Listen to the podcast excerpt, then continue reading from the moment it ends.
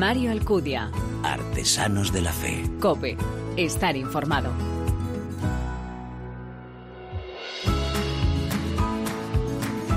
¿Qué tal? Muy buenas. Te doy la bienvenida a esta décima ya entrega de Artesanos de la Fe en cope.es, en nuestra tercera temporada, un espacio en el que te ofrecemos esa mirada diferente a la vida desde la fe. Este programa en el que se dan la mano el testimonio, la lectura y la música, elementos esenciales en esa imagen de la iglesia joven a la que nos convoca el Papa.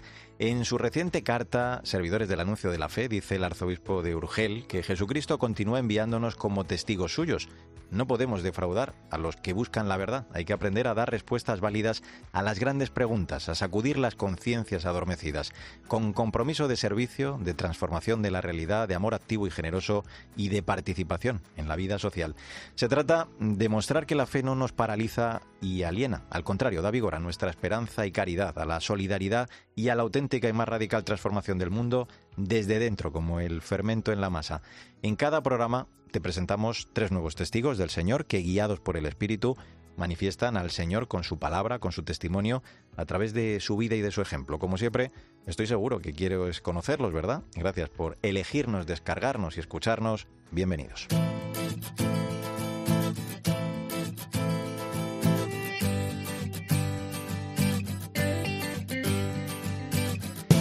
En la Jornada Mundial de las Misiones, el Papa decía que la misión, la Iglesia en salida, no es un programa, una intención que se logra mediante un esfuerzo de voluntad. Es Cristo quien saca a la Iglesia de sí misma. Nuestra vocación personal surge del hecho de que somos hijos e hijas de Dios en la Iglesia, hermanos y hermanas en la caridad.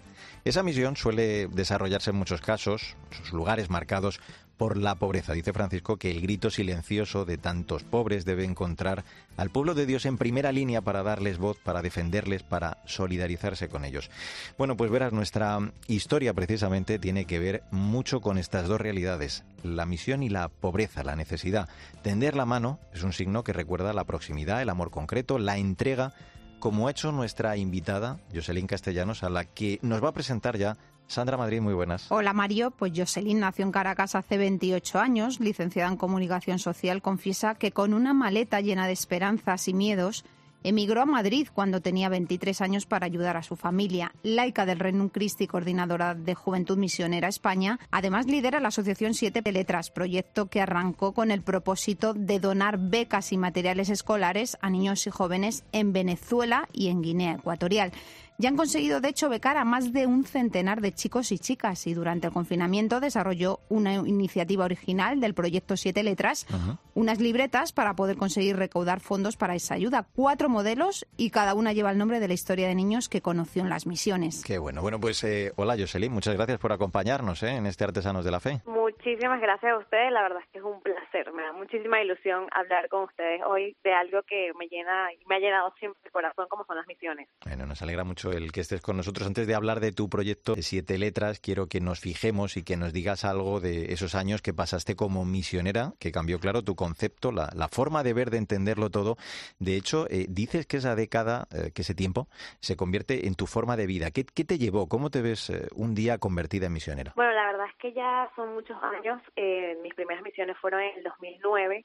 Em, fue una invitación que me hicieron de muy pequeña como iba con mis amigas, la verdad es que no sabía con lo que me iba a encontrar y mucho menos que hoy en día se, eh, iba a convertir en mi, en mi estilo de vida. Eh, ser misionera pues, durante todos estos años, eh, inicié en Venezuela, que mi país, mm. en donde por cómo es la situación eh, he podido ver mucha mucha precariedad allí, eh, pero también he visto como esa esperanza en las personas que con muy poco eh, y con muchísima fe siempre han querido dar más de lo que tienen. Eh, esta experiencia que he vivido tanto en Venezuela como en México, aquí en España, en Guinea Ecuatorial, eh, esa manera de cómo sirven las personas, que al final uno va, que uno pareciera que quisiera dar mucho, pero al final te, termina recibiendo el triple de, de lo que hace. Pero bueno, así es Dios. Al final Dios se vale de todo para, para enseñarte que, que en esta vida estamos para servir, para servir y darnos con una entrega y una confianza eh, para ayudar a todas esas personas que, que Dios pone en nuestro camino, sin duda alguna. A la hora de describir lo vivido en cada misión, en México, Guinea Ecuatorial, Venezuela, ¿recuerdas a las personas que has conocido como seres entusiastas? ¿Cómo y en qué te han marcado, grosso modo, claro, cada una de estas experiencias? Bueno, la verdad es que, por supuesto, me ha tocado conocer a muchísimas personas. Eh, tengo muchas miradas eh, como que grabadas en mi corazón, eh, porque si hay algo que yo pudiese resaltar es que en esas personas que quizás hoy no recuerdo su nombre, eh, pero sí recuerdo esa humildad con la que con las que nos hablaban de Dios, con las que nos hablaban con su servicio, eh, que nos entregaban lo que no tenían, eh, y yo pudiese rescatar que, que en esas personas, que aunque en ese momento le pudiesen faltar algunas cosas, eh, ellos hacían lo posible para que tú pudieses ver a Dios a través de ellos. Y eso creo que es una de las, de las mejores enseñanzas que nos dejaban a cada uno de los misioneros eh, para que fuésemos así testimonios de nuestra vida. Que nuestra vida sea eh, de manera que las personas que tengas al frente pueda ver a Dios a través de ti, con tus hechos, con tus palabras y con tu testimonio. Eso fue algo que me ha marcado muchísimo, sin duda. Y de esa experiencia, Jocelyn, eh, precisamente esa experiencia misionera, nace eh, siete letras que has descrito con tres palabras, eh, entrega, confianza, oración. Un proyecto este cuyo nombre tiene mucho de más que, que ver contigo.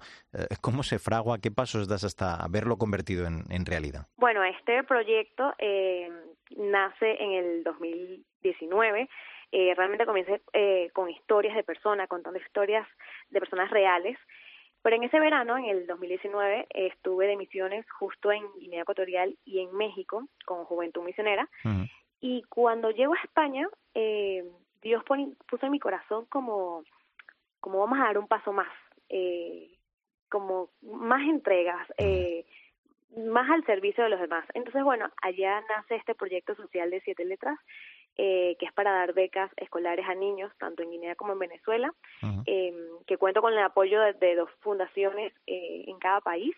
Y, y, la verdad es que ha sido muy bonito porque aunque en teoría empiezo sola, eh, con esto que Dios coloca en mi corazón, siempre digo que, que hemos sido un equipo de Dios, María, San José y yo. Que bueno, puede ser, puede sonar un poco extraño, pero en esos momentos que he tenido duda, o por ejemplo en la pandemia, uh -huh. eh, que yo decía, ¿cómo, ¿cómo voy a conseguir las, las donaciones? O ¿cómo voy a conseguir que la gente pueda donar? Porque es un momento difícil. Claro. Eh, hemos tenido como nuestra reunión y, y ahí nace la confianza. Si Dios ha puesto esto en mi corazón, si Dios ha puesto este proyecto en mi corazón, confía en que, en que va a salir adelante. Bueno, eso ha hecho que el año pasado pudiésemos entregar eh, tantas becas escolares, específicamente nueve en Guinea Ecuatorial, eh, adoptar una escuela de 100 alumnos en, en Venezuela, uh -huh. entregar y enviar más de 930 artículos escolares. Entonces, bueno, la entrega en los momentos difíciles y en los momentos buenos ha sido clave, la confianza y, por supuesto, la oración. Ya por eso son mis tres palabras clave. Jocelyn, y no se para ahí la cosa, porque tienes en mente colaborar en hogares de niños huérfanos con un programa formativo que por la pandemia no se, no se ha podido llevar a cabo y también colaborar para la creación de pozos de agua en las comunidades. Sí, en, en el inicio, como en teoría eh, iríamos eh, el año pasado íbamos a ir a Guinea, pero no se pudo. Eh, el tema de los pozos de agua estuvo muy latente, pero bueno, al no poder ir, eh, no podíamos parar el proyecto. Entonces, eh, por eso decidimos enfocarnos específicamente en, las becas escolares. Pero eh, allí está, allí está eh, muchos proyectos, no solo eso, sino también trabajar eh, en que un futuro podamos ayudar también a los jóvenes eh, con sus estudios universitarios, como para completar el ciclo de, de formación y con estas casas de hogares de niños en orfanatos, eh, que bueno, que al final algunas veces queda como un poco de lado, pero, pero son niños que, que siempre necesitan como ese apoyo. Entonces, bueno, donde Dios nos vaya colocando, pues allí estaremos sin duda alguna. Formáis, eh, lo decías tú antes, un gran equipo eh, junto a la Virgen, junto al Señor. Hemos dicho que perteneces a, a Regnum Christi, eres la coordinadora de, de, Juventud Misionera de España. Ha sido esta la forma en la que cuentas, Dios ha puesto en tu camino, ¿no? Para llegar a Él, para, para conseguir esa felicidad en tu vida. Tanto que dices que, que Dios es tu socio y Él ha sido el encargado de poner a, a las personas correctas en tu camino, ¿no? Exactamente, sí. Mi, mi Regnum Christi, eh, bueno, ya son muchos años eh, en esta familia. Eh, es un lugar en donde he tenido muchísima formación, en donde he encontrado mi vocación como, como misionera. Eh, que realmente este camino, o sea, Dios te coloca donde tiene que estar. Y el Reino Cristi ha sido clave en, en mi vida. Eh, sé que allí debo estar y bueno, al final es un medio que Dios utiliza para, para llevarte al cielo, para, para llegar hacia esa santidad a la que tanto debemos anhelar. Y pues aquí he encontrado este apostolado que me llena mucho corazón, que hoy en día eh, trabaja en él eh, a tiempo completo, eh, que es un regalo que como joven pueda trabajar y dedicar eh, a tiempo completo mi vida para, para que más jóvenes puedan eh, tener esa experiencia como misión, encontrarse con Dios eh, en estos lugares que, que al final nosotros vamos a evangelizar pero lo que recibimos es algo que creo que nadie explicaría de ninguno de los misioneros eh, que hay en este apostolado, sin duda alguna. Amar eh, más y mejor es el lema de vida de nuestra invitada, de su experiencia misionera originaria en Venezuela. Aprendió la importancia de esa frase, la alegría de dar hasta lo que no tenemos. Pues eso, más que contar historias, ella lo que busca es cambiarlas, ofreciendo ayuda a niños, a tener nuevas oportunidades de crecimiento, de desarrollo. Siete letras, siete letras.com, por cierto, hay que echarle un vistazo a esa web para que puedas echar una mano. Es más que una marca, es una herramienta que le permite influir en la educación, en valores y nuevos retos para futuras generaciones. Jocelyn Castellanos, que sigas ayudando a dibujar sueños, a convertirlos sobre todo en, en realidad. Un abrazo muy fuerte. ¿eh? Muchísimas gracias a ustedes, la verdad, los encomiendo mucho. Muchísimas gracias. Sandra Madrid, cinco letras en tu caso. Gracias por acercarnos a la historia de Jocelyn. Te espero con un nuevo testimonio en el próximo programa. Un placer, como siempre, aquí estaremos. Mario Alcudia. Artesanos de la Fe. Cope. Estar informado.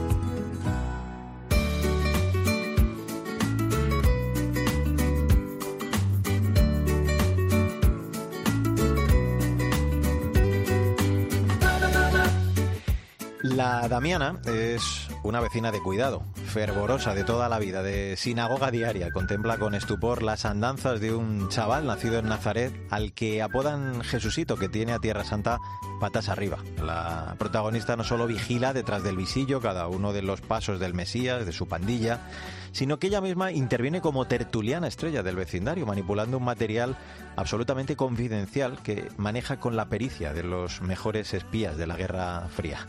Así se presenta el libro La vecina de Jesús, editado por Martínez Roca y escrito por el sacerdote Toño Casado, a quien conocíamos por su vertiente musical, sobre todo por la composición, la creación, la dirección de 33, el musical, y que ahora debuta también como escritor con este libro. En él relata con gran sentido del humor, con un lenguaje muy cercano a nuestra vida, los milagros de Cristo. Toño Casado, amigo, bienvenido a este Artesanos de la Fe. Hola Mario, ¿cómo estás? Pues encantado de saludarte. Oye, antes de entrar de lleno en las páginas de, de este libro, quiero preguntarte por el origen, por la protagonista, porque, bueno, una vez más, claro, te mueve ese deseo, esa inquietud de acercarnos a la vida del Señor, pero a los ojos de esta Damiana Cocrucho Martín, la hija de la seña en carne y del señor Sito, ¿no? ¿De dónde bebes, Toño, para imaginarte a esta parroquiana castellana de, de pura cepa? Bueno, yo soy de Salamanca y entonces eh, es una señora típica de Castilla, es un poco reflejo de, de nuestros abuelos, de también de esas señoras que tenemos en la parroquia, algunas así. Entonces es una mezcla un poco de todas y es un homenaje, un homenaje a los mayores que en este tiempo eh, los tenemos que valorar. Eh, lo que está claro, desde luego, además yo esto lo confirmo a los oyentes, que porque lo consigues es que nos sacas la, la sonrisa de, de, forma bastante constante.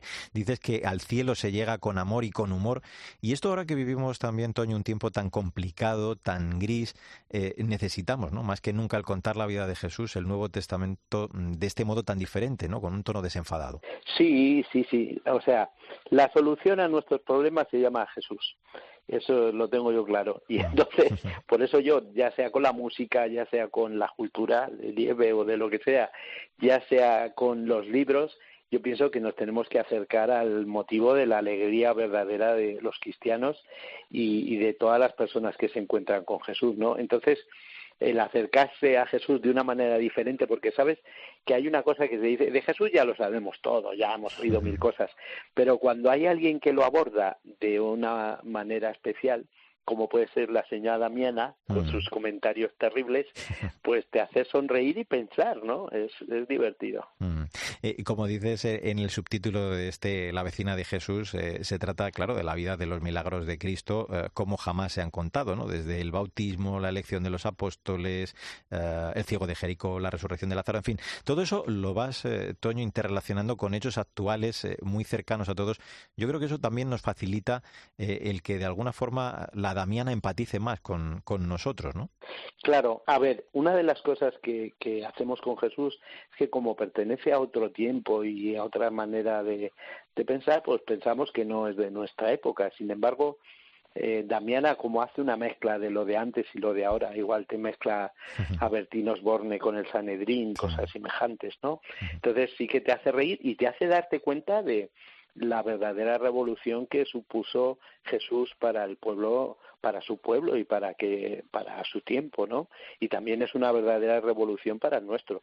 Por eso Damiana está bastante estupefacta de todas las cosas que hace, que es una cosa que siempre sale en los evangelios, el estupor que Jesús causaba, incluso a veces el escándalo, ¿no? O la maravilla, según quien le viese, mm. de las cosas que hacía y que decía. Eh, el humor, desde luego, es un excelente medio para conseguirlo. Tú dices que, el Papa eh, sonríe muy bien, eh, que la Iglesia, además, luego crece no por proselitismo, sino por atracción y que, el Señor conquista a la Damiana precisamente con esa fe, con ese amor, con sus gestos, con sus actos. En el fondo, Toño, algo que, necesita también nuestro mundo de hoy, de, de todos nosotros, de los cristianos. Sí, o sea, como te decía antes, yo creo que la solución a nuestro mundo triste o enfadado o desesperanzado se llama Jesús, se llama Jesucristo, Él con el mensaje de, de amor y de esperanza que tiene para todos. O sea, el mensaje no es solo para los que formamos parte de la Iglesia. La Iglesia, su misión es anunciar y eh, eh, llevar la buena noticia de Jesús. O sea, nosotros no nos tenemos que predicar a nosotros mismos, sino salir a los caminos. El libro lo que pretende, y, yo creo que lo consigue, es que es un libro que se vende en todas las librerías, en Amazon y tal, es acercar a Jesús a los demás de una manera, como digo, graciosa, y, pero también tiene su mensaje importante. Mm.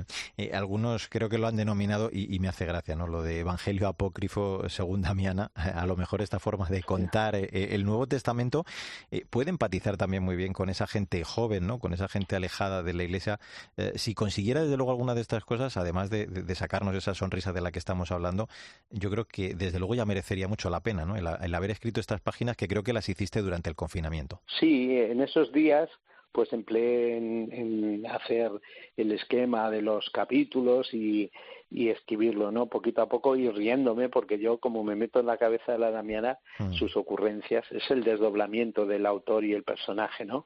Pero como te, como decías tú, es, es bueno, ¿no? El, el mostrar a Jesús. El, es que esa es nuestra misión y, nosotros somos felices y, en teoría tendríamos que estar alegres a pesar de las dificultades porque sabemos que la victoria siempre es de Jesús en todos los acontecimientos y por eso lo contamos a los demás no como proselitismo, sino porque es que la luz brilla de una manera natural y los cristianos transmiten a Jesús, pues porque es lo principal que tienen que contar. Mm. Que nadie piense que, que, todo de todas formas eh, sonrisa, aunque sí, porque claro, luego algo inapelable, incuestionable son esos momentos del final de la vida del Señor. Eh, ¿Cómo asiste ella, no? Desde un lado a esa escena de la crucifixión, cómo nos muestra también ese lado más sensible de la Damiana, ¿no? Con esa sensación de orfandad cuando, cuando contemplan a Cristo clavado en la cruz hasta llegar el momento de la resurrección. Así que también está ese lado humano y tierno de, esta mujer castellana. Ella es una madre y es una abuela es dura, no digo es brava, como diríamos, como dirían los argentinos, es recia, pero y es terrible, es, es lenguaraz, lenguaraz, tiene una tiene una lengua como una espada, pero Damiana tiene corazón, eso también no queremos hacer spoiler, pero mm. y cuando uno se encuentra con Jesús de verdad y te ve como es, pues es que a todo el mundo le cambia, ¿no? Y Damiana vivirá la pasión de Jesús de una manera muy intensa haciendo muchos cameos que son muy curiosos y divertidos también, ¿no? En mm. toda la historia. Y, y yo creo que es una historia muy bonita que nos pasa a todos también. Mm. Lo que está claro, y te hago la última, eh, es que ella dice al final ¿no? que lo mejor que le ha pasado, no quiero tampoco hacer spoiler, pero eh, eh, es esa conversión que experimentan muchas personas cuando descubren cómo el Señor muere ¿no? y resucita por la salvación de todos nosotros. Algo que, que no nos permite permanecer mm, impasibles. Esto le pasa, ¿no? Porque la Damiana es todo un ejemplo y un testimonio de, conversión también para, para esta época. Como te digo, es que a Jesús no se le resiste nadie. Cuando, cuando se empeña en encontrar, sí, sí, sí, Jesús es muy insistente en su amor por las personas, ¿no? Y en este libro también se ve, y yo creo que, que eh, como yo digo, la función de la Iglesia y de los cristianos y nuestro motivo de existir es eh, eh, contar la historia de Jesús y extender el reino de Dios que Él vino a proclamar, ¿no? Esa es nuestra misión, no contarnos a nosotros mismos, porque nosotros no somos importantes, pero hay que llevar al importante. Pues eh, son 228 páginas, eh, la verdad que súper amenas. Eh, yo termino con la posdata del informe con el que comienza el libro, una recomendación del autor para leerlo, de, tú pides a los lectores, el hacerlo moviendo la barbilla de vez en cuando hacia adelante, abriendo los ojos como un búho y levantando las cejas y con humor. Y ah, por cierto, dices también que los avinagrados que se tomen un whisky antes, porque como dice la Damiana, esto de Jesús es una noticia mejor que los posados de la Preisler. La vida y milagros de Cristo como jamás se han contado con humor, con amor, que es como se llega al cielo, como nos demuestra en este libro la vecina Toño Casado, editado por Martínez Roca. Toño, gracias por acompañarnos, enhorabuena de verdad. Y nada, aquí pues para lo que necesites estar artesanos de la fe. Un abrazo muy fuerte. ¿eh? Pues muchas gracias, Mario, y nada, espero que la gente lo pase bien y recuperemos la sonrisa debajo de la mascarilla. Claro que sí, que falta.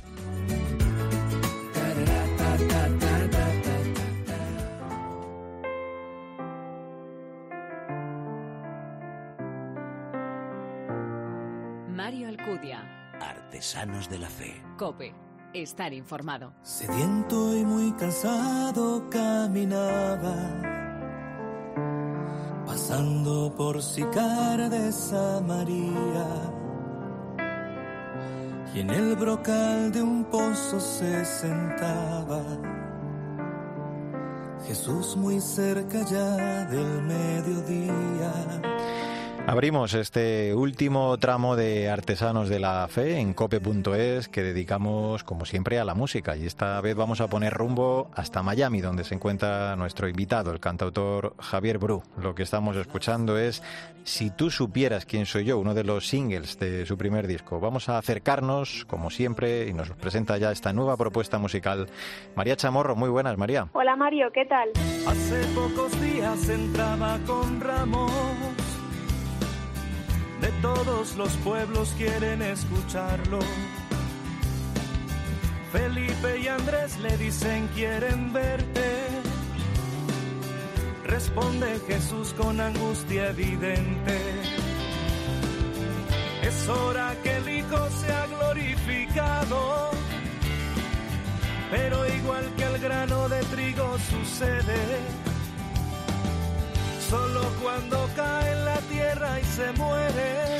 Esto que escuchamos es solo el grano cuando muere. Tema basado en la parábola María del grano de mostaza. Con tu ayuda vamos a conocer ya a nuestro artista invitado, como siempre. Sí, aunque actualmente reside en Estados Unidos, Javier nació y se crió en Venezuela. Respondiendo a la llamada del Señor, ingresa en la Orden de San Agustín en Caracas en 1995. Dos años más tarde inicia un proceso vocacional con la Compañía de Jesús y en 1998 ingresa en el noviciado.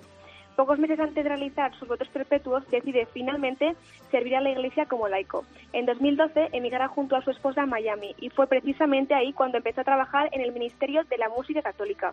Desde entonces no ha parado de cantar y componer con la intención de ayudar a muchos a encontrarse con la buena noticia. Además, ha publicado dos discos, Él lo esperaba y Él vive.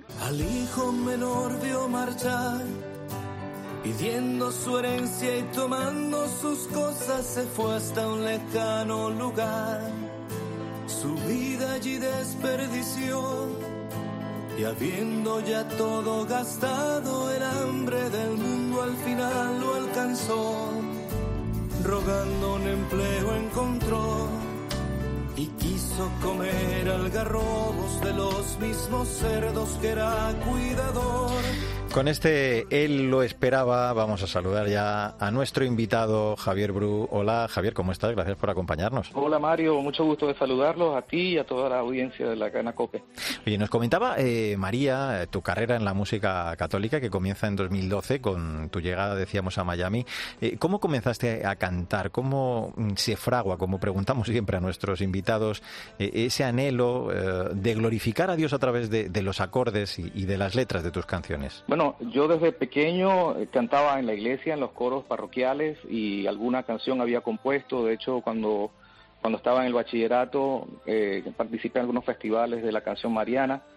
Pero eh, dejé de componer porque ingresé a la vida religiosa y me dediqué a, los estudios, a la filosofía, a la teología y, me dediqué también a la docencia. Estuve este, trabajando como maestro 12 años en el Colegio San Ignacio de Caracas y cuando emigré a Estados Unidos eh, conseguí trabajo como director de coro en la parroquia de San Dominic y veía que hacía falta en la liturgia poder interpretar musicalmente más episodios bíblicos. Y entonces empecé a componer eh, una que otra canción sin, sin pensar que eso llevaría a, hacer un grupo grande de, canciones, pero eh, tuvo buena, buena acogida y, semana tras semana pues me sentí motivado a escribir la canción del Evangelio el domingo siguiente y así al cabo de un tiempo pues ya tenía un grupo de canciones que a la larga pues me, motivó a empezar a hacer conciertos.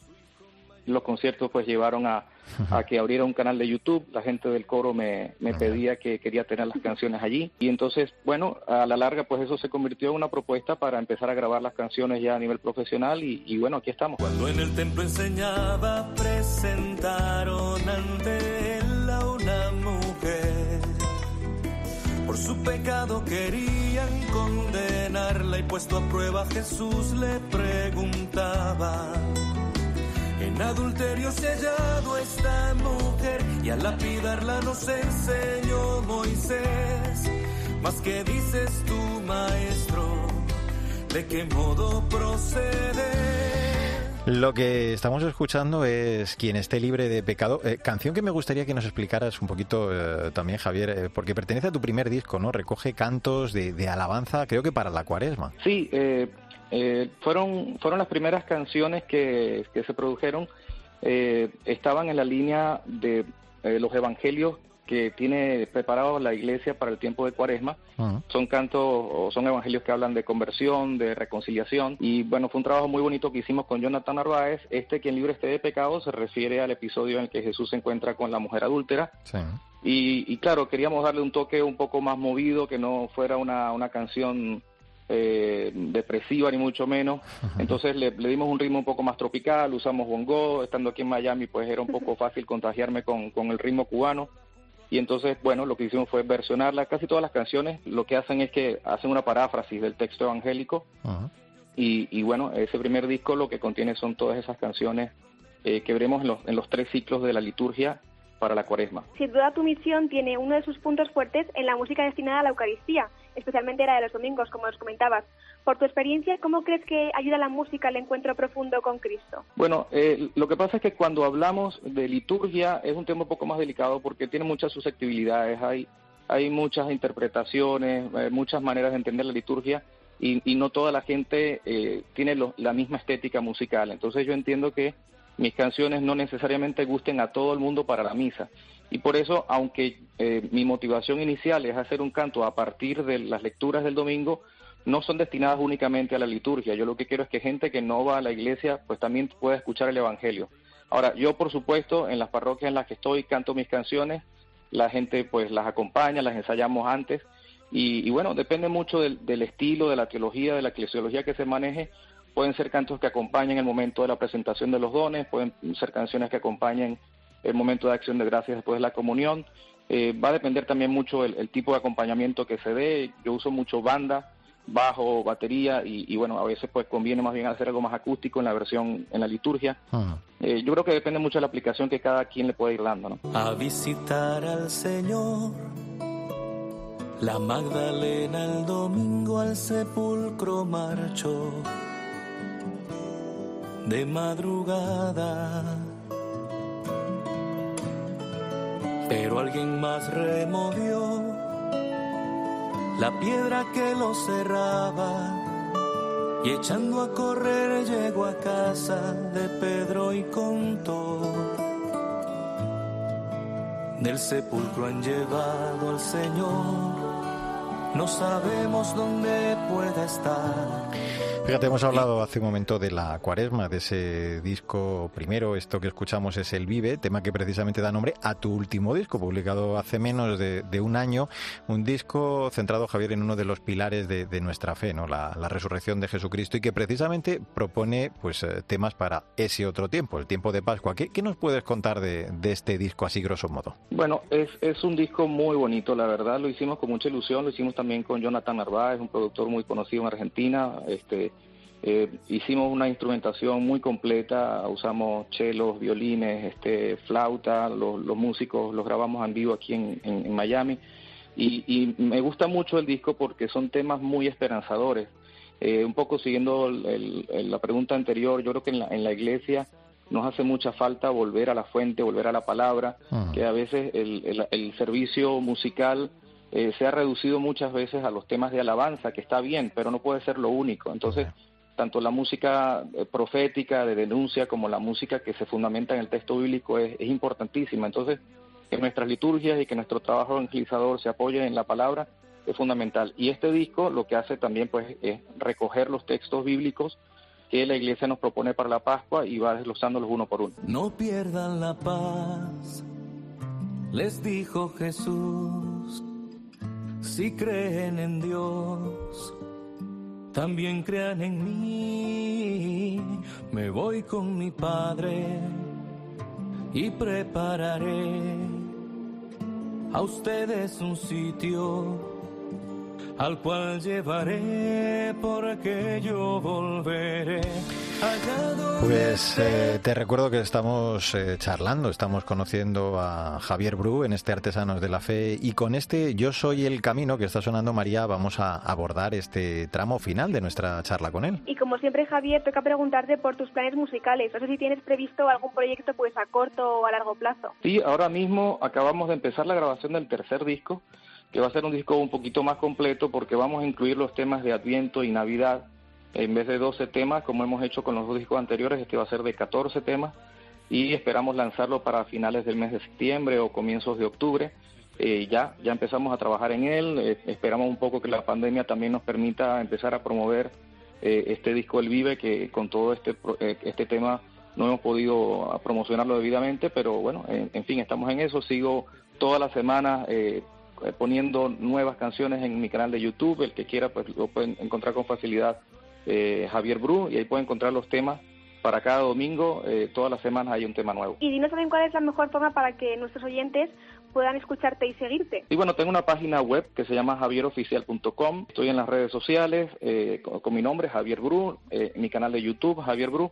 Y luego la música la pueden encontrar en todas las plataformas digitales, iTunes, Amazon Music, eh, Spotify, cualquier plataforma digital, ahí pueden encontrar mi música que la hemos producido con, con Jonathan, pero luego en el canal de YouTube eh, estoy publicando los temas que yo hago cada semana, los hago desde mi casa, o sea que, ah. tengo una comunicación permanente con lo que estamos haciendo. El que no entra por la puerta no es pastor. Salta la cerca el bandido o el ladrón Las ovejas en su aprisco solo atienden a la voz de su pastor.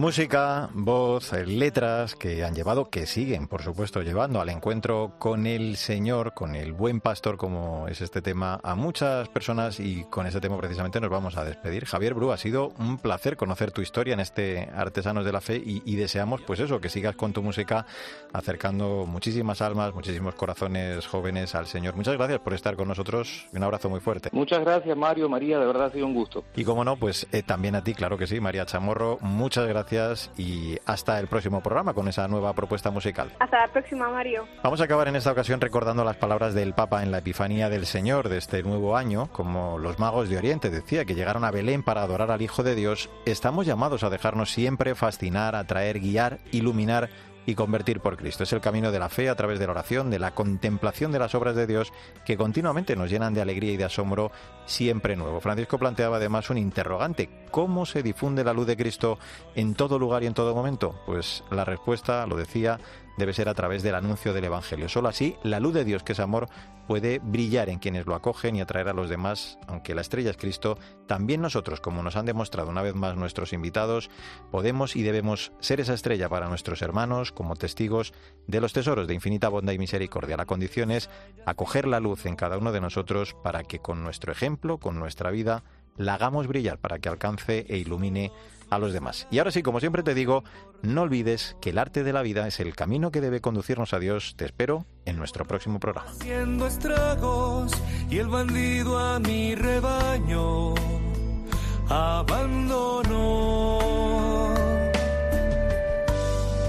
Tengo ovejas que no son de este.